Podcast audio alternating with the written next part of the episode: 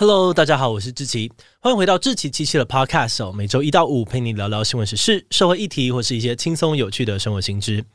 那今天的这一集，我们要来聊聊的主题是旧衣回收。你知道吗？现在全台湾的人一年的旧衣回收量就超过了七万公吨。每次到了换季或是岁末年初的时候，很多人都会整理衣柜，清出一些再也穿不到的旧衣服，然后打包丢到离家最近的旧衣回收箱里面。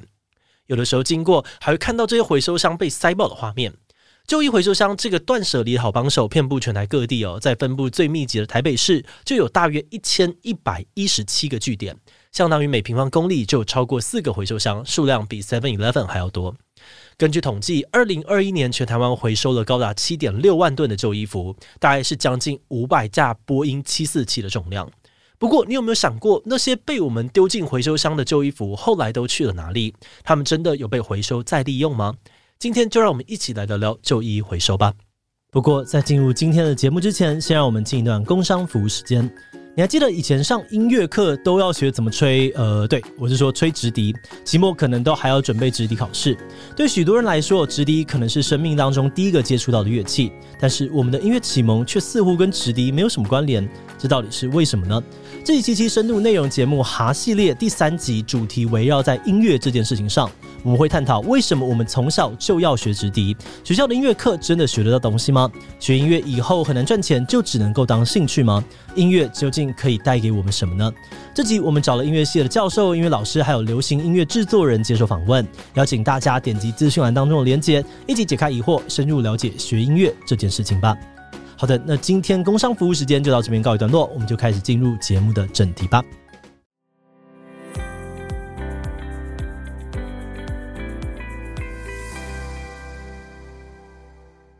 旧衣回收箱的历史悠久，据说可以回溯到三十年前。那虽然我们目前还没有查到说这个制度的具体是怎么开始的，但有报道指出，旧衣回收箱最初设立的用意其实是要救苦救穷，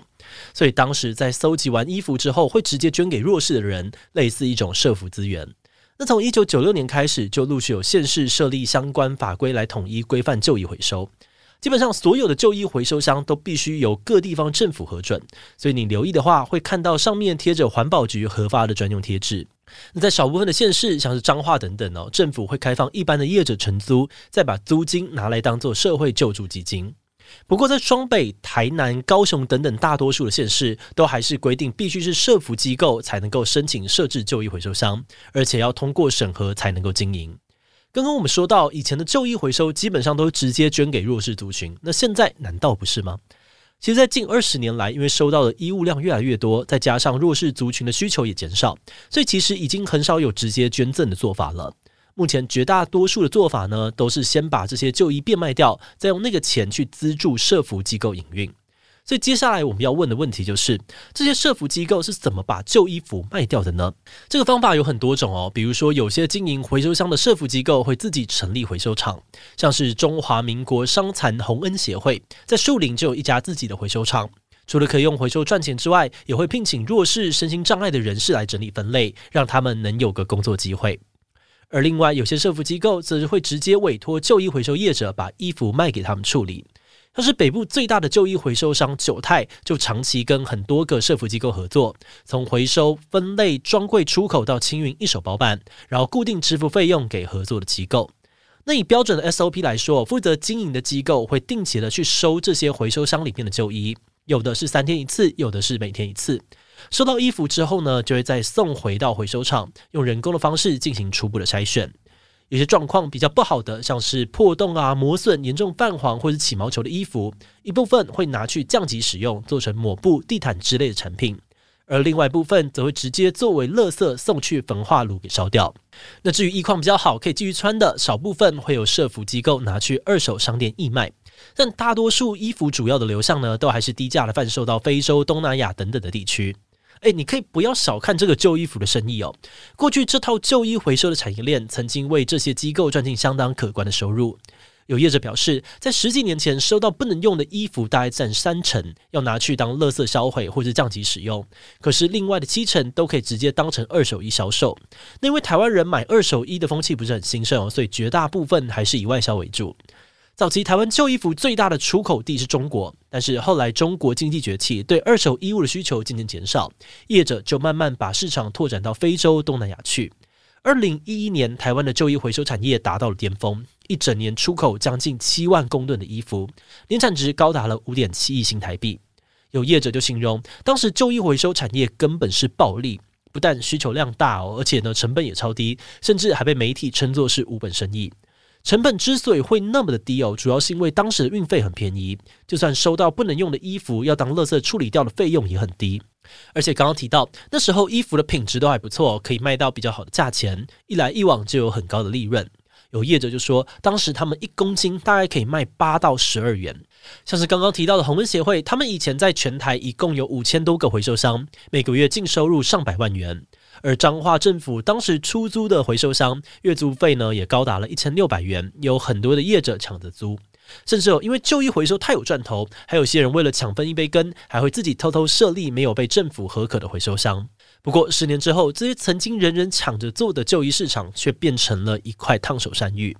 近十年来，台湾的旧衣回收量虽然一年比一年高，但是真正能够回收再利用的衣服比例却越来越低。到了二零二一年，全台湾回收的旧衣之中，就有高达三十六 percent 的衣服最后都送进了焚化炉，另外有二十二 percent 降级做成了抹布跟地毯，真正可以拿来作为二手衣转卖的只剩下四十二 percent。同时，二手衣的整体出口量在这十年间也一路下滑，到现在剩下三万吨左右，不到巅峰时期的一半。价格部分同样也是在暴跌哦，现在一公斤大概只能卖一点五元，只剩下巅峰时期的两成左右。有很多业者就表示，现在做旧衣回收根本就没有赚钱，甚至还要赔钱经营。有人甚至因为这个样子，把几栋房子都赔了进去。诶，为什么曾经那么的繁荣、赚很大的产业，会在短短的十年内就变成赔本生意呢？最主要的原因哦，有三个。首先呢，是随着各国的经济崛起、政策转变，导致国际二手衣市场的需求减少，竞争者也变多。就像我们刚刚说到的，台湾曾经最大的旧衣出口对象中国，后来在经济崛起之后，不止不再买旧衣，甚至还开始出口更廉价、更大量的旧衣。这就让台湾不止少了一个大客户，还多了一个强劲的竞争对手。再加上近几年来，很多非洲国家为了保护他们国内的成衣业，开始限制二手衣的进口，导致台湾旧衣外销的价格跟数量都越来越差。而第二个原因，则是衣服品质下降的问题。这些年，随着快时尚兴起哦，大家买得快也丢得快，导致台湾的旧衣回收量不断的创新高，从二零一一年的三点三万公吨，到了二零二一年就涨到了七点六万公吨。不过，这些旧衣服大部分品质都不好，耐用性也很低。有业者就说，以前是七成的衣服可以拿去卖，现在是有七成都是垃圾，品质差到没有办法卖。而且更惨的是，不管是能卖的还是不能卖的衣服，业者都得要花钱处理，数量越来越多，处理的成本也越来越高。而这就涉及到了我们要谈的第三个原因，也就是运费高涨的问题。特别在这两三年哦，疫情爆发之后，国际的运费大飙涨，仰赖外销的旧衣产业也首当其冲。以前把旧衣运到非洲，一个货柜要价三千美元上下，但这两年间已经涨到大约一万美元了，等于是直接翻了三倍。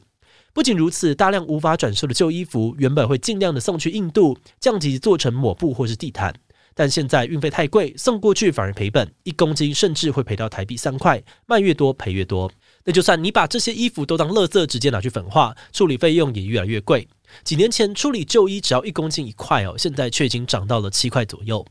在这样子的多重打击之下，台湾的旧衣回收业者也慢慢的撑不下去了。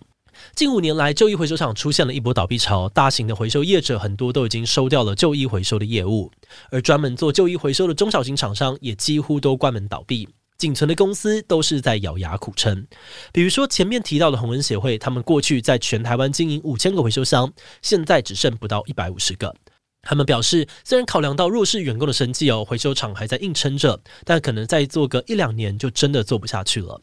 那因为业者们纷纷退场，产业没有人要做。彰化那个曾经月租一千六，人人抢着租的回收商，后来即使月租金砍到五百以下，也还是没有人要租，甚至有厂商宁愿付违约金，也要马上停运。最后，彰化只好把旧衣回收箱全部撤掉，改由环保局的垃圾回收车来收旧衣。而另外，南投也在二零二零年正式停办了旧衣回收箱的业务。而台东环保局也表示说，未来市区有八成的旧衣回收箱据点都会被撤出。就连回收箱最密集的台北，也从五年前的一千三百多个据点降到了现在的一千一百多个，越来越多的县市在撤财。节目的最后，也想要来聊聊我们制作这一集的想法。我们觉得旧衣回收箱设立的初衷其实是很美好的，大家把还能够穿但自己穿不到的衣服捐出去再利用，不但环保，也能够帮助到需要的人。只是随着时代的改变，需要旧衣服的人变少了，捐的衣服也不一定能够帮助到他们，甚至太多的衣服还可能制造更多的问题。所以旧衣回收箱的数量也慢慢的开始减少。我们查资料的时候也看到不少人反映说，有发现旧衣回收箱变得越来越少，导致家里的旧衣服不知该怎么处理。打电话去问环保局，得到回应大多呢也是请民众交给资源回收车，或是干脆当一般的垃圾处理掉。所以或许有一天呢，旧衣回收箱会从我们的生活当中完全的消失，变成另外一个时代的回忆也说不定。但话说回来，其实还是有很多的业者正在想办法消化过量旧衣，比如说研发分解再制的技术，或是推广国内的二手衣买卖。不过目前成效看起来都还很有限，所以有蛮多人觉得解决旧衣议题的根本之道，就是要改变人们买衣穿衣的观念，去抵制快时尚产业把衣服变成消耗品的现象。我们自己也有发现，其实，在衣柜里面最喜欢的那几件衣服，可能穿个五年、十年都不会丢掉。但也真的有很多其他的衣服，其实根本就没有穿过几次，完全不知道当初为何要买。但每次逛街、逛网拍的时候，还是会不小心手滑，乱买一些穿不到的衣服。那这边我们也可以提供一些方法给你做个参考，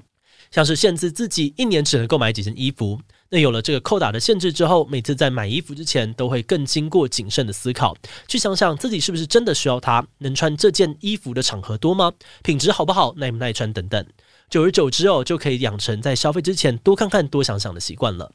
嗯，不过这当然也只是我们个人的经验分享啦，未必适合每一个人。所以如果你对旧衣回收、衣物不浪费的议题有其他想法，也都欢迎你透过留言跟我们分享哦。